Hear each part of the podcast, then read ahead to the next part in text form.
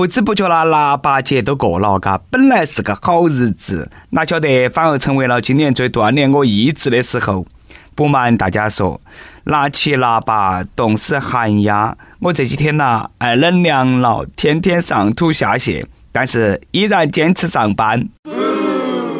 昨天啊，早上坐公交车的时候，突然肚皮来反应了。看到起还有十分钟才下公交车，我就忍呐忍呐，忍到最后忍不到了，睁眼一看，公交电视和手机上都是腊八粥，把我难受惨了，当场都没控制住。哦哦哦！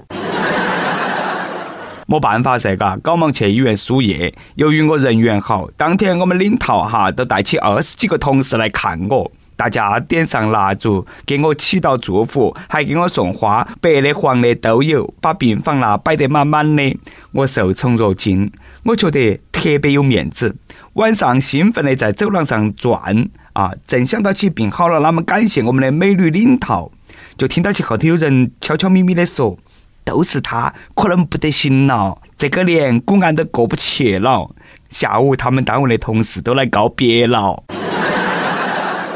各位听众，大家好，欢迎来收听由网易新闻首播的《每日轻松一刻》，你还可以通过网易云音乐、QQ 音乐同步收听。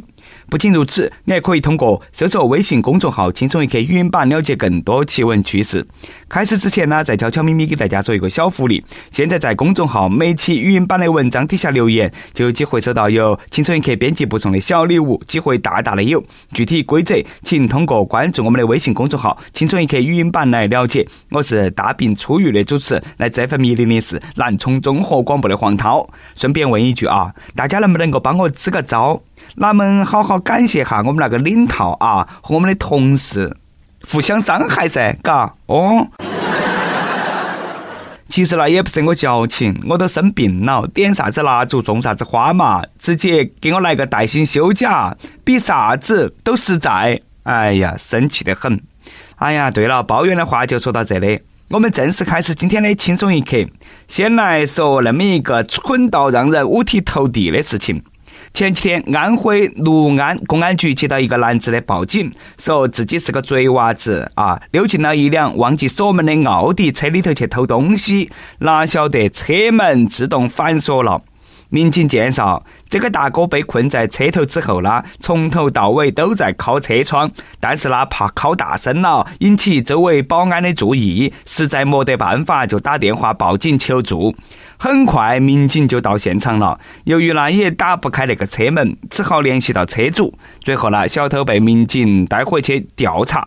据那个贼娃子说啊，啥子东西都没偷到，就是被困在车里十几分钟。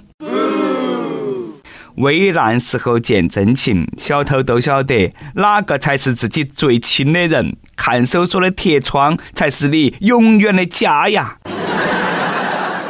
要说这个小偷也是够倒霉，嘎，就那个智商，你偷个自行车都恼火，你还去偷奥迪，这个就叫自投罗网。警察同志给小偷发个锦旗吧，碰到那样的莽嘴笨嘴，今年的破案率显著提高啊！大家看哈，是不是那么回事啊？没关门进去偷，锁车里出不来。这个奥迪车啷么那么强那个呃带耗子的笼子呢？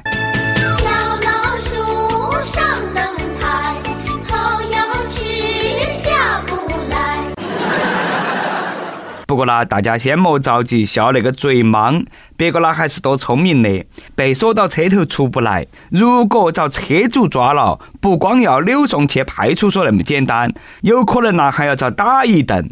但是报警呢，哎，有了自首情节，关几天教育一下就对了，又出来了。可以说这个是当时最佳选择了。但我建议啊，大家千万不要把犯罪娱乐化，哎，不要说那个嘴笨哦，你未必还劝他练好偷盗技术嘛。同样的道理，有些很危险的事情呢，我们也不能够光看到起高兴啊，还是要引以为戒。这个前几天在国内一个电脑城里头，一个男子在柜台前想要为手机换电池，既然顺手把电池放到其嘴巴里头了，想要咬一下看那个电池是真的吗假的？结果电池表面被它咬烂了，发生了爆炸，一大团火球瞬间喷出，将周围的人都吓惨了。但是呢，还好没得人员伤亡。买块电池，你还拿嘴巴去咬，你以为是黄金噻？要是晓得你能够干出那种莽事情，初中的化学老师还不气得跳起来呀？首先要满足大家的好奇心啊！你咬的那块电池是真的，是货真价实的锂电池。说白了，他那么做呢，也是小时候养成了一种不良的习惯啊！我都不信在座的各位没咬过电池。特别是电池用到没得电的时候，是不是？嘎，在这里呢，我就简单的给大家科普一下，为啥子过去啊那些电池我们一咬它都会有电？大家都晓得，过去的电池呢是镍氢电池，电池发电的原理是电池里头的液体啊起了化学反应。简单的说呢，咬一下呢可以使电池里头内部的物质活动一下，又可以发生反应。把那个电池加热一下，那也是同样的道理。但是呢，锂电池你都不能那么做了，根本原因就是化学元素锂的活泼性很强，原本密封的状态被它咬开了，破损后接触空气，再沾上水，就很容易发生爆炸。不瞒大家说，以前我用诺基亚，电池没得电了，那我就抠出来咬一下又有电了，这个就是我说话漏风的原因。现在每个电池后头都应该写清楚了的，禁止在高压下啊，远离高温。所以说呢，大家还是小心一点。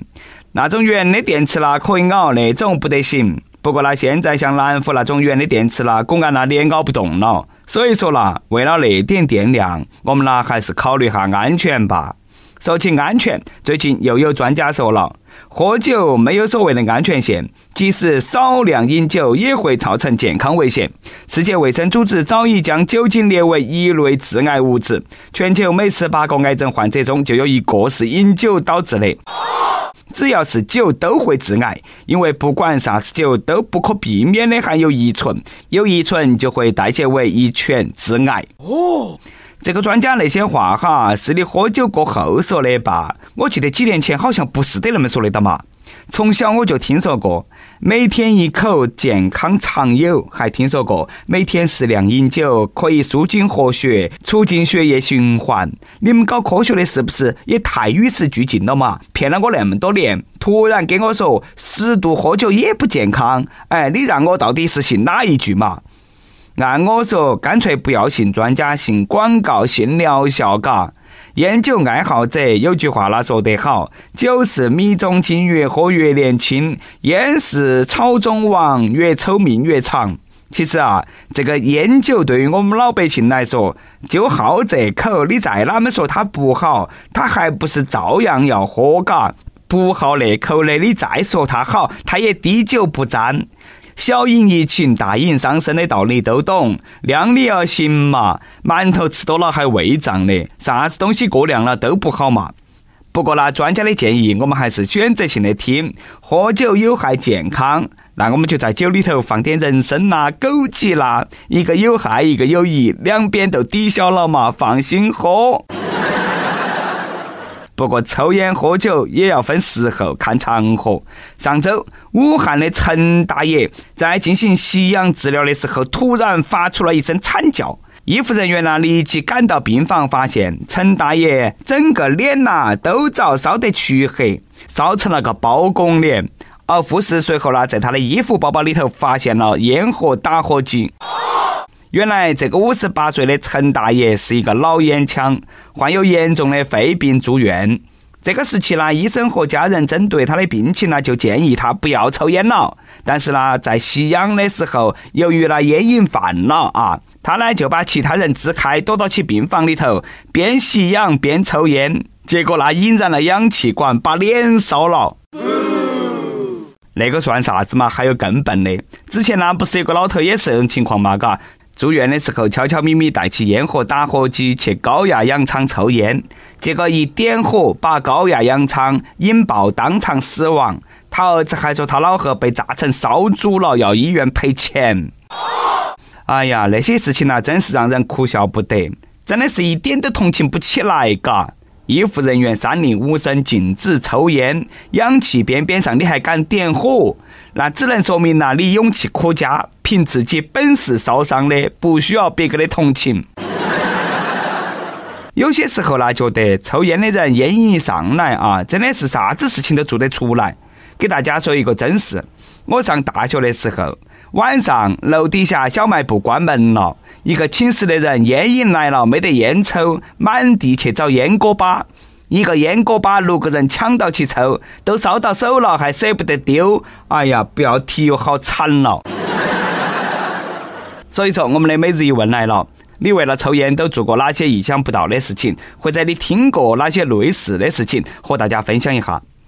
对了啊，我也不黑你们了。最后呢，再来给大家说一个温暖人心的消息。上周有消息说，江苏淮安一个饭店里头，老板请了六个比基尼美女来上菜。老板说，饭店主打青春活力风，让寒冬变暖。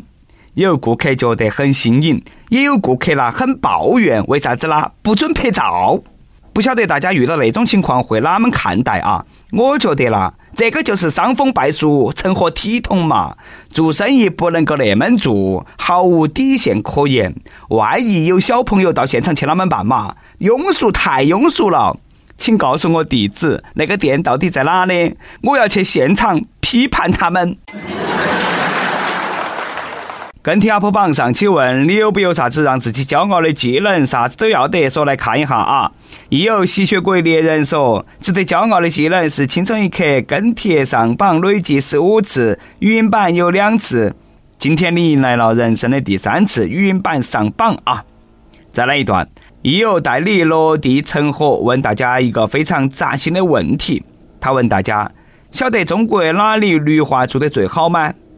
当时呢，我想来想去都是那几个城市，到底是哪里哪嘎？结果呢，看了答案才晓得，那是夫妻关系哦。这个呢，确实绿得够好啊，还越来越绿。一首歌的时间，微信网友大宇说：“主持人你好，听轻松一刻两年了，一直默默潜水。”今天我想冒个泡，点一首周董的《告白气球》。这个月我二哥终于离开了我们的单身组织，走进了婚姻殿堂，真的很替他高兴。二哥虽然说已经三十岁了，但是心理年龄一直像个小孩子一样，陪我们一起看动漫、打游戏。现在二哥结婚了，或许不能够像以前一样无拘无束，不过那天天被老婆管到起，应该也多幸福的。不管咋样，衷心希望二哥董浩和二嫂郭一波都能够一直幸福的走下去，也希望二哥能够保持一颗童心，无论到啥子时候，兄弟们都会与你同在。第一次点歌，希望能够成功。最后祝主持人和各位小编一切顺利，希望节目越办越好。你的心意呢，我们肯定能够帮你转达到。但是二哥新婚，你们那些做小弟的也要搞忙啊，步二哥的后尘。赶紧走进婚姻的围城吧！啊不不不，呃，爱情的殿堂。玩笑话就说到这里啊！再次祝你二哥二嫂新婚快乐！这首告白气球就送给他们，祝他们白头偕老，不忘爱情的初心。有电台主播想用当地原汁原味的方言播《青春一刻》，并在网易和地方电台同步播出吗？请联系每日《青春一刻》工作室，将你的简介和录音小样发到其 i love 去 at 幺六三点 com。以上就是我们今天的网易《青春一刻》，有啥子话想说，可以到跟帖评论里去呼唤主编曲艺和本期小编包包包小姐。对了，曲秋间的公众号曲一刀里头有很多的一些私密硬和合理分享，敬请关注。好的，我们下期再见。